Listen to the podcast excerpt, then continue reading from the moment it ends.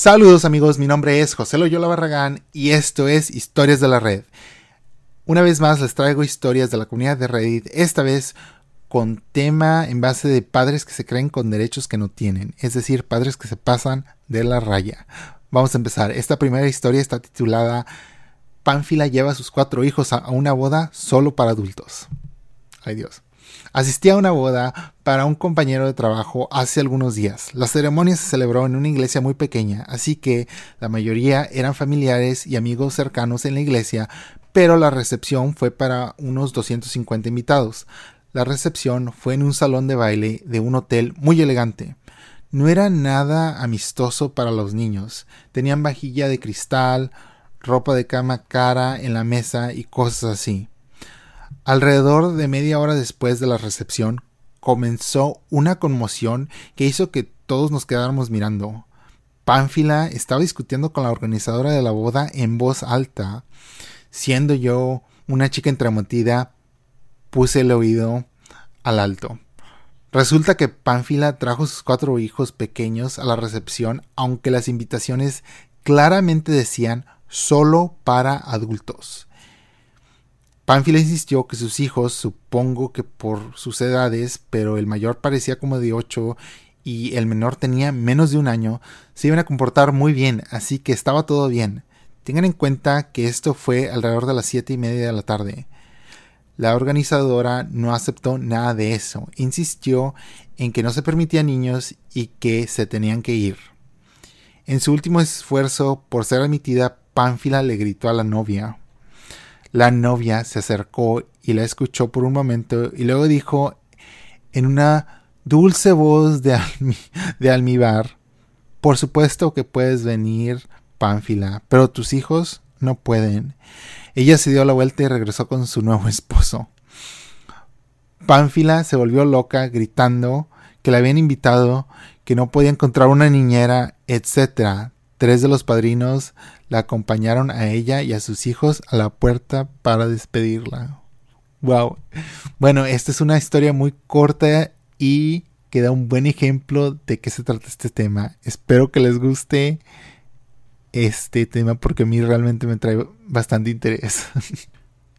Esta historia está titulada Pánfila exige mi bebida para su hijo. Se enfada cuando se entera de que le dije la verdad sobre que era una bebida alcohólica.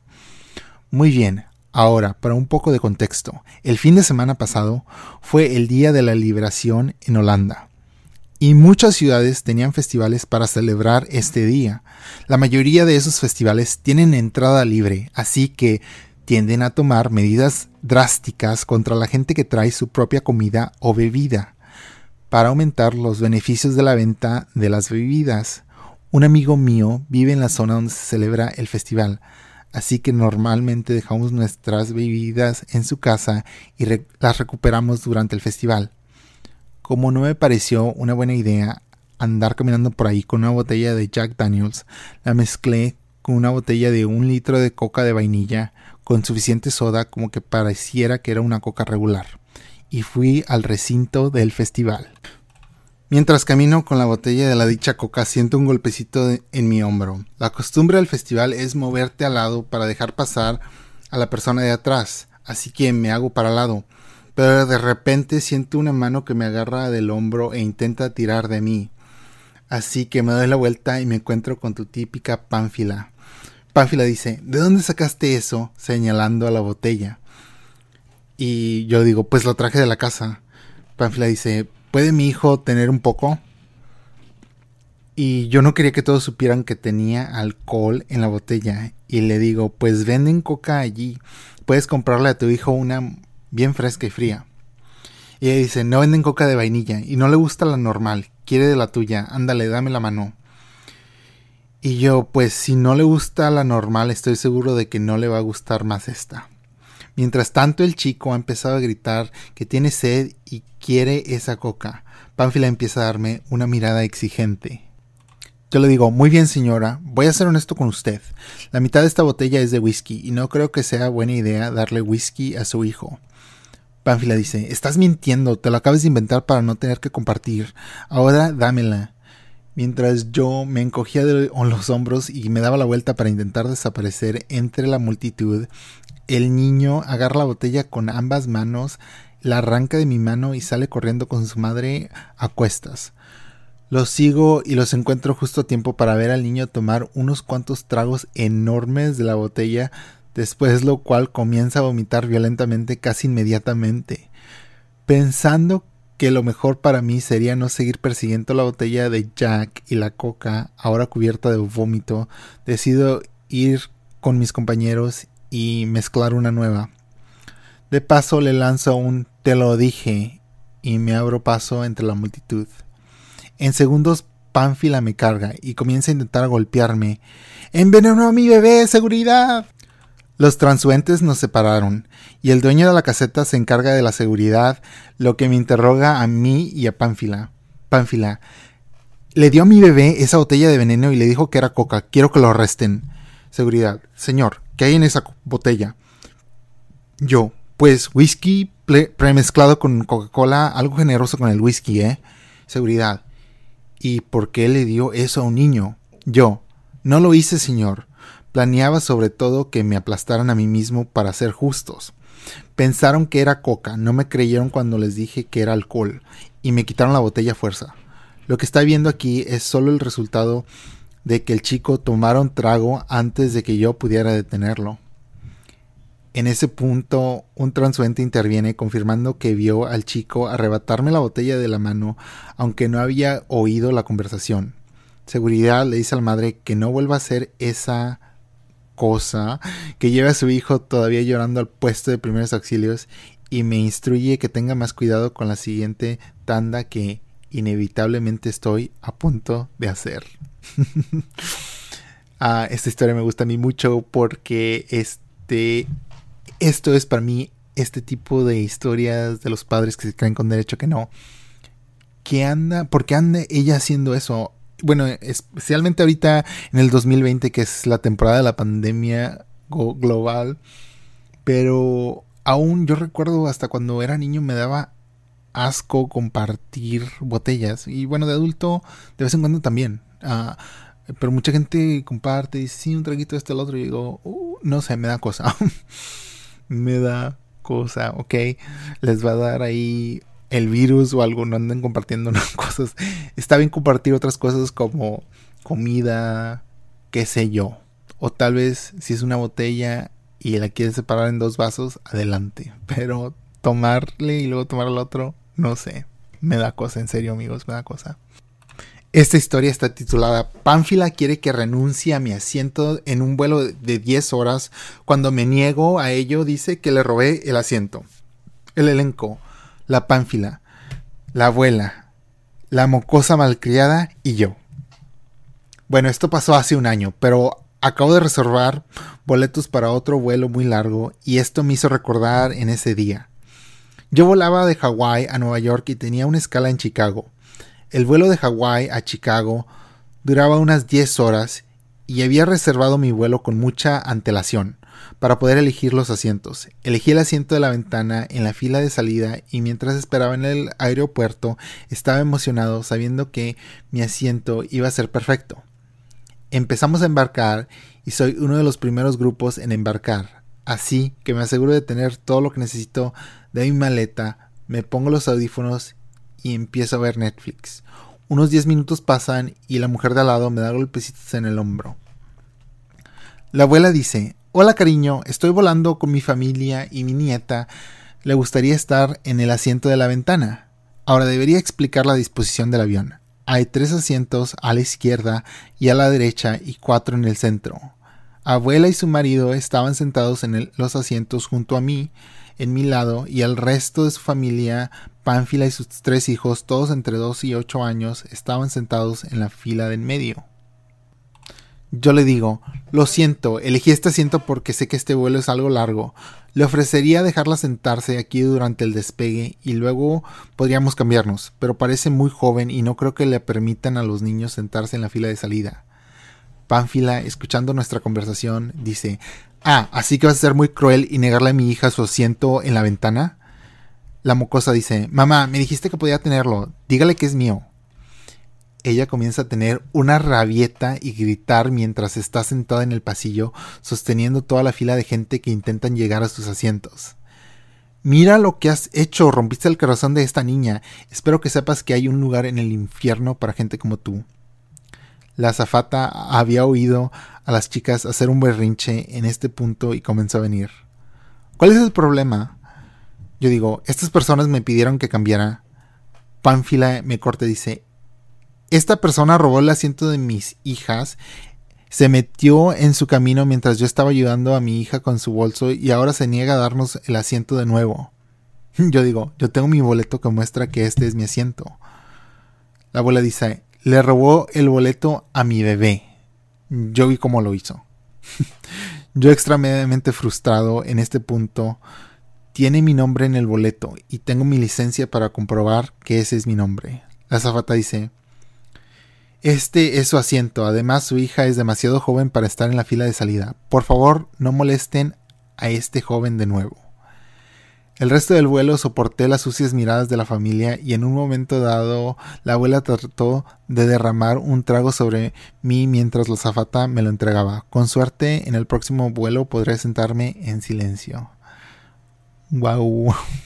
Nunca nunca me ha pasado así esto, pero creo que todos conocemos a gente que se comporta así y obvio que esto es algo que realmente podría haber pasado. No, no se me hace nada increíble o algo así que digas, ah, dudo que eso haya pasado, se me hace muy increíble. Ah, probablemente son, son, mentiras. No, yo creo que esto es la realidad. Donde yo trabajo hay mucha gente así. Es como gente casi inmadura. Haz de cuenta como que nunca maduraron de, bueno, no en todo su, en este ámbito en particular, como de que son muy inmaduros con sus emociones y cómo se expresan, pero así creerte con derecho a algo que no es tuyo sin vergüenza, especialmente para mí es difícil de entender, porque entiendo, ok, codiciar algo, querer algo, lo entiendo, lo comprendo, soy humano, pero atreverme así sin vergüenza jamás me lo podría imaginar. Me muero de vergüenza. No, no puedo. Esta historia está titulada Mi abuela la pánfila le ruega a la novia, mi mamá, que sea menos feliz en el día de su boda. Wow. Así que permítame comenzar diciendo que esta es la historia de mi madre y no la mía. No sé todos los detalles porque sé que es un recuerdo doloroso para mi madre y no la quiero hacer revivir ese día. Los personajes serán Pánfila, que es mi abuela, mi mamá, mi tía, que es la otra Pánfila, y mi papá. Mi madre es la más joven de dos hijas. Ella y mi padre fueron juntos a la preparatoria, pero no empezaron a salir hasta que ambos estuvieron en la universidad. Fue un encuentro casual que se encontraron en un bar. Una bonita historia, aún felizmente casados y enamorados después de 23 años. Todo comenzó cuando mi madre se comprometió. Mi tía estaba muy molesta porque no se comprometió primero, aunque era mayor. Durante toda la planificación ella estaba haciendo pucheros y era un poco fría con mi madre. Así que el día de la boda llegó. Mi mamá se estaba preparando con sus damas de honor. Se iba a casar con el hombre del que ella estaba enamorada desde la preparatoria. Tenían un lugar perfecto y llevaba el vestido de su abuela, mi bisabuela todo va absolutamente perfecto, hasta que mi tía empieza a llorar. Mi mamá trató de consolarla porque es una mujer muy desinteresada. A pesar de que se iba a casar, en meras horas estaba concentrada en su hermana. Un poco más tarde, después de que mi tía huyera, mi abuela apartó a mi madre. Como dije, no conozco todos los detalles, pero la conversación fue algo así. Mi abuela, que es Pánfila, dijo, Oye, realmente estás haciendo enojar a tu hermana, la Pánfila. Mi madre confundida dijo, ¿qué hice? La abuela dijo, estás muy feliz y la estás haciendo enojar porque no se casó antes que tú. Y mi madre, dijo, ¿perdón? Y mi abuela, la Pánfila, dijo, ¿puedes ser un poco menos feliz? Mi mamá estaba totalmente impactada. Se suponía que iba a ser el día más feliz de su vida y aquí estaba su propia madre diciendo que fuera menos feliz para que su hermana no se sintiera lastimada. Toda la vida mi madre siempre le habían dicho que dejara sus logros a un lado para que su hermana se sintiera especial. Cuando era más joven, sus padres le dijeron que nunca iría a la universidad porque la pasaba mal en la escuela y tenía dislexia. Mi madre desafió todas las probabilidades y se graduó con una maestría. ¿Pueden adivinar quién se llevó toda la gloria por graduarse de la universidad? Lo adivinaste, mi tía y en este día mi madre no la tenía. Mi madre dijo, mira mamá, siento que mi hermana esté molesta, pero hoy se trata de mí y mi futuro esposo. Estamos felices y no voy a ocultar eso o pretender que no lo estoy para que ella no esté triste.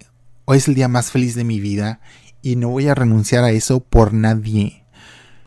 Después de eso, mi abuela se cayó ella le dio a mi madre una mirada de desaprobación, aunque no necesito haber estado ahí para verlo.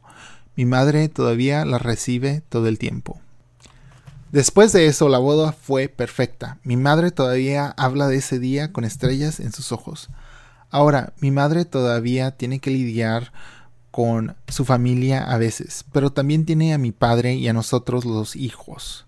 Dos de nosotros somos adultos ahora para ayudar a defenderla. Ella es muy feliz y estoy tan contento de que se haya defendido de sí misma ese día. Hay algunas historias como esta que conozco, pero esta me hace la más triste.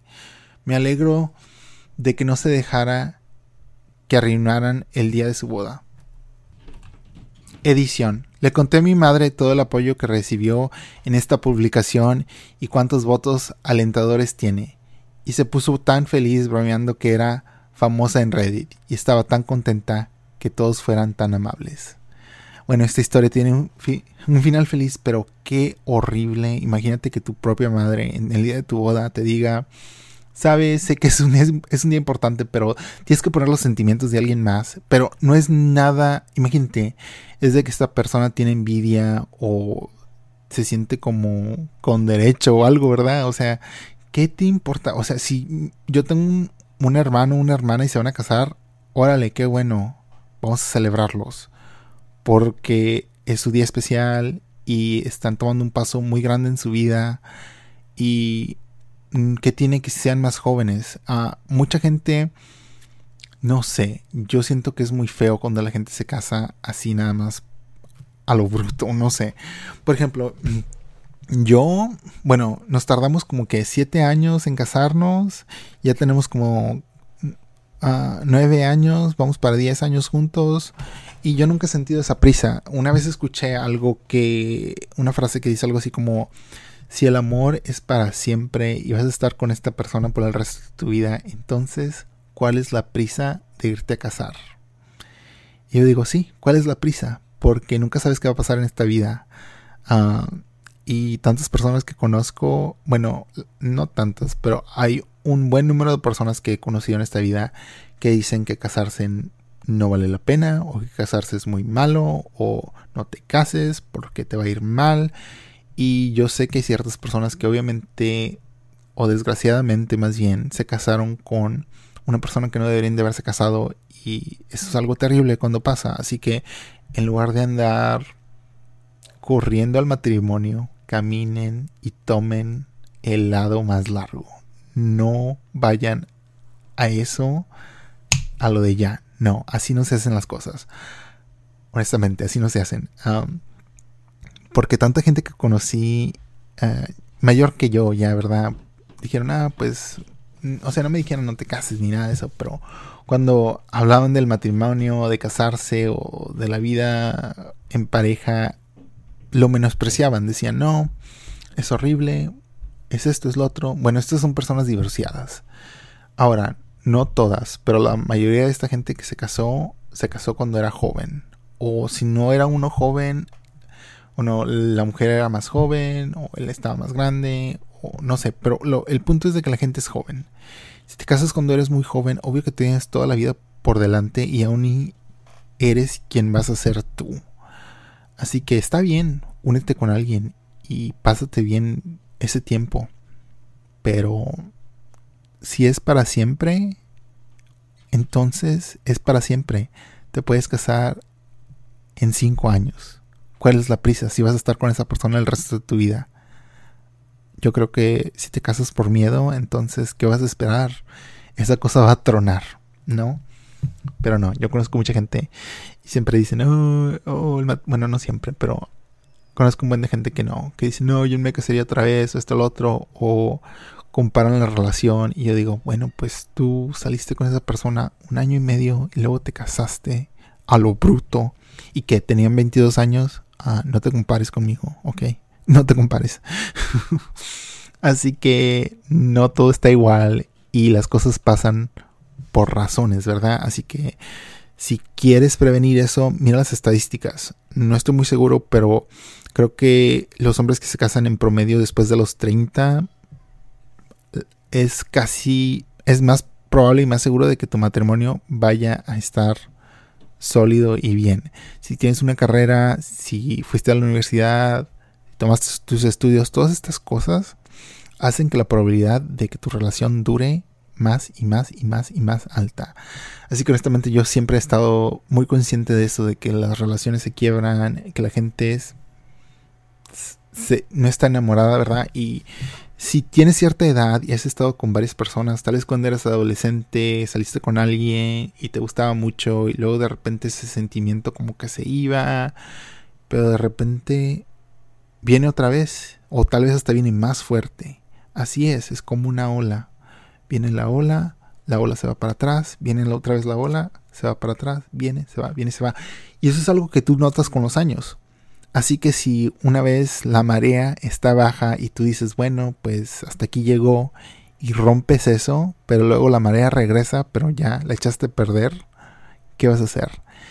Claro, ahora siempre hay excepción, siempre hay gente que es mala, hay gente que engaña, hay gente que miente, así que yo no juzgo a nadie por decir, ¿sabes qué? Este matrimonio no es para mí, adiós. Pero sí juzgo a la gente que pretende que todos los matrimonios sean iguales. No lo son. Igual como te pudo tocar a alguien malo, feo o no agradable, también debes de pensar, hey, ¿realmente le di suficiente tiempo a esto antes de casarme? Eso es todo. Así que si es para siempre amigos, y es una relación que ya va a durar el resto de tu vida, entonces, si realmente esa es la verdad, ¿por qué estás corriendo a ir a casarte? Eso no tiene sentido para mí. Pero bueno, gracias por escucharme. Yo soy José Loyola Barragán. Esto fue Historias de la Red. Espero que les gusten estas historias. Y creo que la próxima vamos a tener tal vez preguntas de Reddit o una historia de terror. Déjenme saber qué les gusta más realmente para el próximo episodio espero tener algún tipo de sistema para saber qué les, qué les gusta. Ah, yo puedo ver cuántas personas hoy en el programa y no estoy seguro, pero acaba de empezar hace, unos que dos días, así que yo sé que la cosa va lenta, pero estoy emocionado en el futuro que a la gente le guste esto. Y bueno, gracias por tomarse el tiempo de escuchar este humilde programa. Cuídense, atranquen la puerta y nos vemos en el siguiente programa. Adiós.